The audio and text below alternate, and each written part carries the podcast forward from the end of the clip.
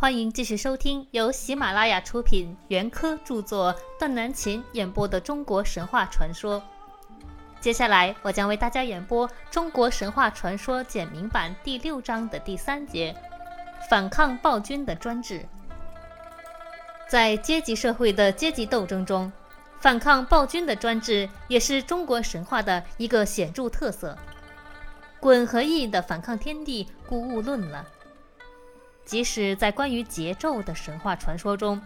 代表人民的成汤和武王的反抗桀纣，同举一师吊民伐罪，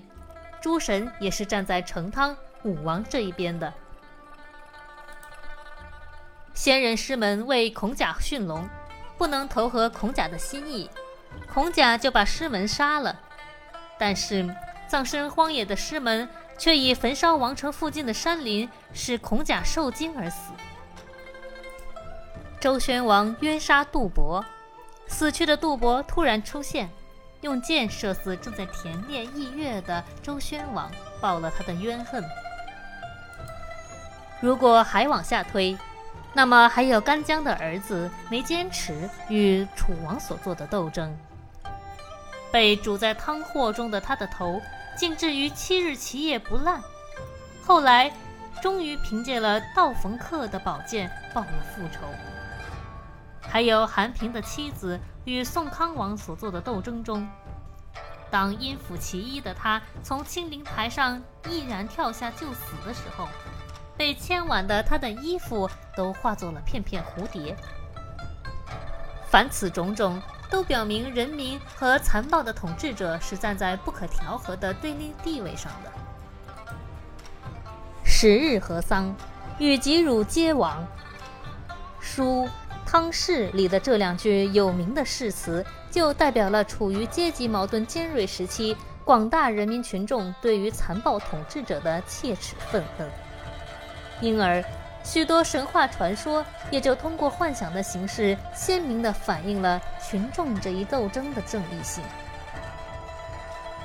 又还有，在长时期遭受严酷的封建统治的中国社会，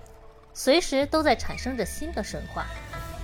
这些神话的主题，往往就是描写青年男女对于爱情、幸福和婚姻自由的追求，从而向封建势力展开了不屈的斗争。牛郎织女的神话首先唱出激情的歌子来，其次是七仙女和董永的神话，接着又是华月三娘和她的儿子沉香的神话，然后又来了白娘子和许仙的神话。这些神话几乎无例外地通过了人神，只有白娘子是正统派眼中所谓的妖，然而我们还当她是神。话又说回来，这些神话几乎无例外地通过了人神恋爱的关系，向封建社会吃人的礼法掷出了头枪。梁山伯祝英台的故事是一个美丽而悲怆的民间传说。然而，化蝶的结尾也带着充分的神话意味，